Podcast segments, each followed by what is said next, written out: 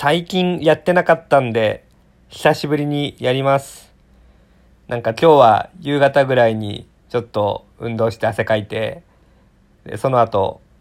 温泉に入りに行って、で汗流してサウナと水風呂行き来して、ふわーってした後に、ちょっとその辺の居酒屋でビールを飲みつつ、なんか美味しい焼き鳥を食べてきて、今帰ってきてまあ、今深夜12時なんですけれどなんかとてもハッピーな気分なのでいいなという感じでやってます。ちょっと最近ここ2週間ほど忙しいのとかなんかいろいろ重なって配信をしなかったんですがこれはちょっと配信をまたやらねばと思ってまあテンションの高い時にはですねやらなければと思ってなんとなくやってます。今日は、えー、今読んでるのは、えー、数の話です。ケイレブ・エベレットという人が書いた本で、この方、あの、え、ダニエル・エベレットさんの息子なさんらしいんですよね。ダニエル・エベレットといえば、そう、ご存知、まあ誰も知らないかな。えー、あの、言語学者で、ピダハンという本を書いたあの、先生ですよね、言語の。まあ、私、言語学とかは全然専門じゃなくて、よくわからないんですけど、あの、ダニエル・エベレットのピダハンはやっぱり面白い本だなと思いますよ。ね、あの、未開のジャングルの、アマゾンのジャングルの中にいるピダハン族という人たちの言語の研究をする本ですよね、ピダハンって。えダニエル・エベレットが1980年代だったかなに、もともとこの人、イエズス会系の宣教師で、えー、過去に、あの、やっぱ自分がアル中だったか、なんか薬物かなんかを、で、あの、荒れていた時にキリスト教に出会って、で、神の存在を心から信じたことによって、自分の人生が変わった。で、それを、あの、この神の至福の言葉を世界中のあらゆる人たちに伝えたい、そんな使命感を持って、アマゾン川に入っていった人の話が、まあ、ピダハンの本に書いてあるんですよね。まあ、あの、えー、著書の、えー、著者のダニエル・エベレットさんが書いてるんですけど、面白いんですよね。あの、ピダハンの言葉は、えー、すごく特殊で、確か母音が3つで、死因が、なんかそんな数がないですよ。7つぐらいしかないんですよね。日本語に比べてもすごい少ないんですよね。で、その言葉でいろんなことを表すんですけど、そう、ピザハン語は特殊で、ピザハン語っていうか、あの、語彙がすごい限られてて、例えばあの、数の概念がなかったりとか、色を表す言葉がなかったりとか、なんかあの、すごいんですよね。これをちょっと口でパッとこの、えラジオトークの時間の中で説明するのは難しいので、まあ今日はこの話はしないんですが、この、まあダニエル・エベレットがピザハンの文化に触れる中で、なんか、ちょっとおかしくねっていうことに気づくんですよね。自分の考えを、自分の考えとか自分の信仰信じられなくなっていって、で、最終的には途中で無神論者になるという、まあなんかそういうお話、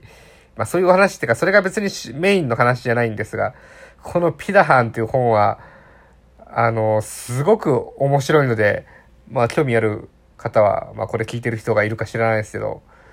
読んでみていただけるといいなと思います。で、その本の中では、ダニエル・エーベレットは、チョムスキー理論をすごい痛烈に批判してるんですよね。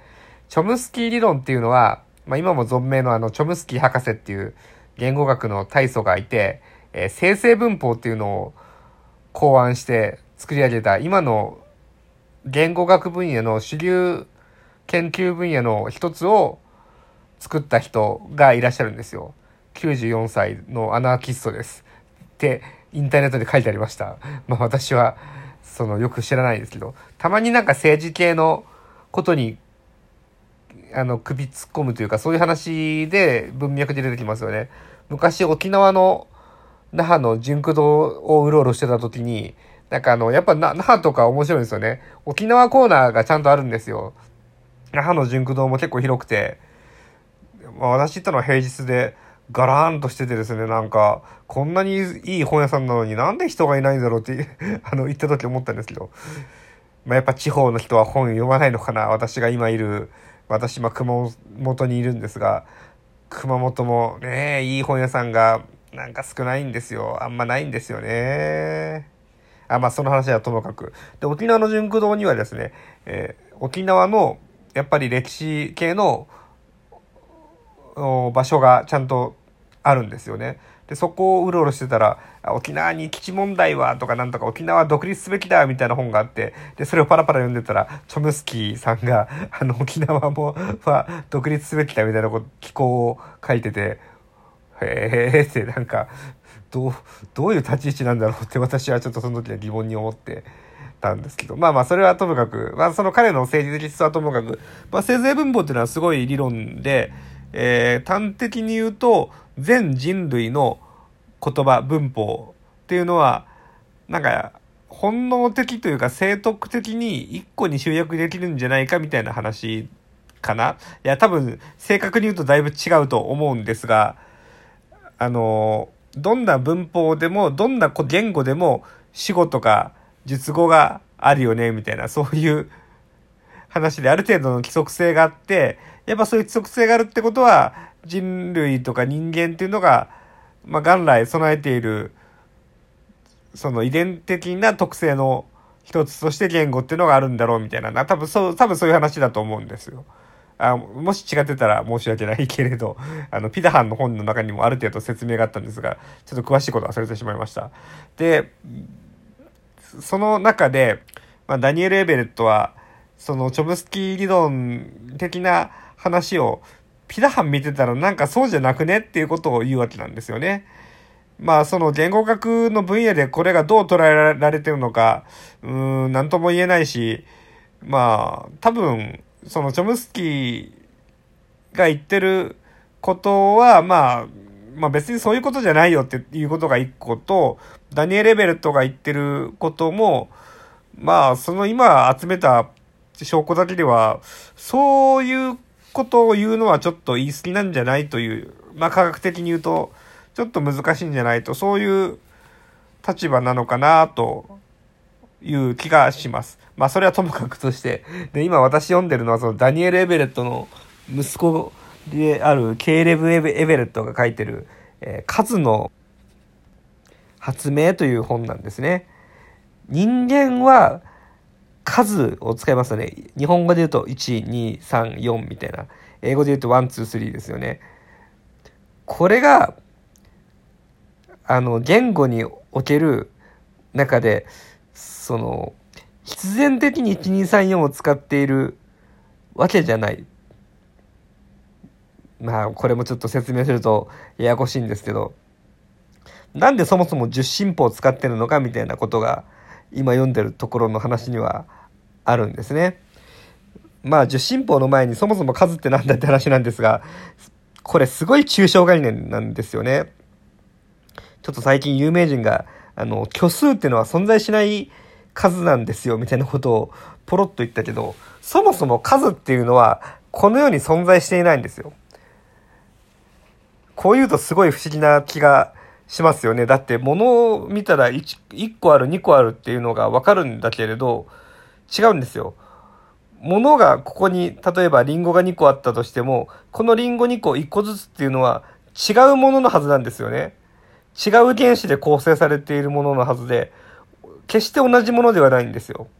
ある程度形が似ているとか、ある程度その構成比が似ているとか、そういうことを人間が抽象化して捉えた概念であ、じゃあこれとこれは同じ似ているものだから、同じ種類のものとして数えて、だからそれを量として捉えたら2個だね、みたいなのが数なわけなんですね。だから虚数がないっていうのは、まあそれはともかく、そもそもあの、ゼロもなければ、マイナスっていうのもこの世に存在しない。もっと言うと、12345という自然数ですらこの世に存在していない少数なんてもってのほか、そういうことがわかるわけですよね。で、ね、えっと、まあ、で、えっと、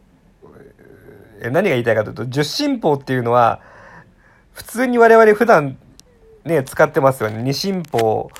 はコンピューター言語ですけど、普段我々が人と話す時には十進法を使っている。この十進法っていうのは、まあ知ってる人も多いと思うんですけど、人間の体から来ていると。人間の体、えー、右手の指の数を数えてください。えー、多分、ほとんどの人は5本あるはずなんです。まあ、たまに6本の人であったり、まあ、もしくはあの指を詰めちゃった人は1本足りないとかいう人がいるかもしれませんが、まあ普通5本あるわけなんです。5本あって、この5個を指折り数えていくっていうのがおそらく数の一番初めの捉え方だったんじゃないか